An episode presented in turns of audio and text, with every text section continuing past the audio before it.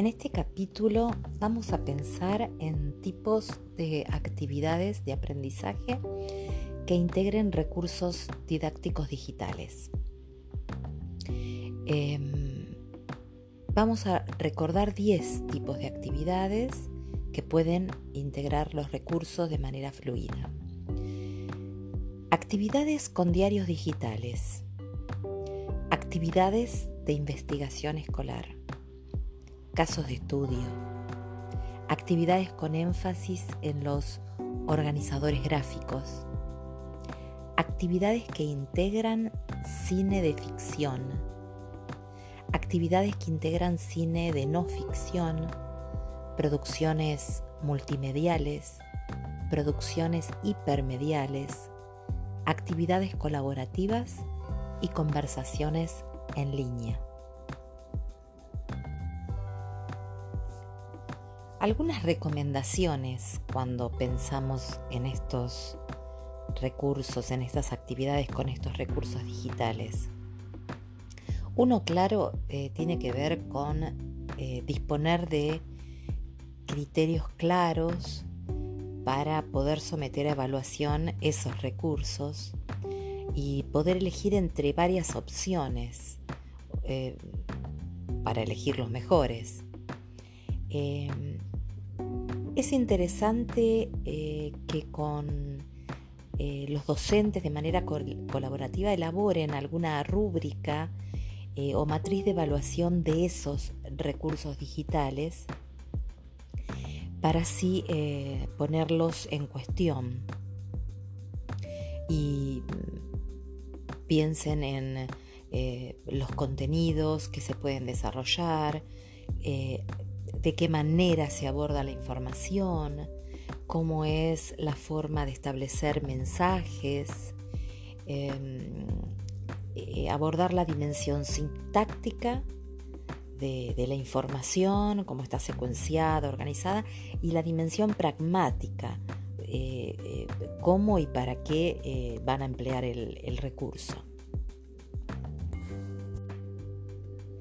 Otra cuestión a tener en cuenta es que a los estudiantes hay que ofrecerle multiplicidad de tipos de recursos didácticos digitales, en textos, en juegos, en animaciones, en videos, en audios, en infografías, en fotografías, eh, no siempre el mismo tipo de recurso, variar, eh, así favorecer eh, las inteligencias múltiples, múltiples desde el, diagnóstico de los estudiantes como la evaluación.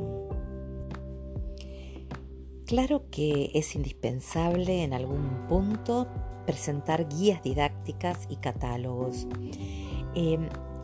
Diseñar eh, para los estudiantes eh, eh, estas guías tienen como principal objetivo ofrecer una cantidad de recursos variada pero razonable, porque todo podría ser abrumador para un estudiante dependiendo de cuánta experiencia tiene como estudiante y experticia. Y otra recomendación a tener en cuenta hoy es que es eh, abrumadora la cantidad de recursos didácticos digitales que eh, van surgiendo. Eh, por lo tanto, hace seis o siete meses atrás se comenzó la educación a distancia con algunos recursos didácticos digitales que hoy por hoy eh, se han modificado, la oferta es mucho más grande, por lo tanto la recomendación sería ah, realizar búsquedas inteligentes para poder actualizar eh, de manera periódica tanto los recursos eh, didácticos digitales para los docentes como aquellos que se eligen para los estudiantes.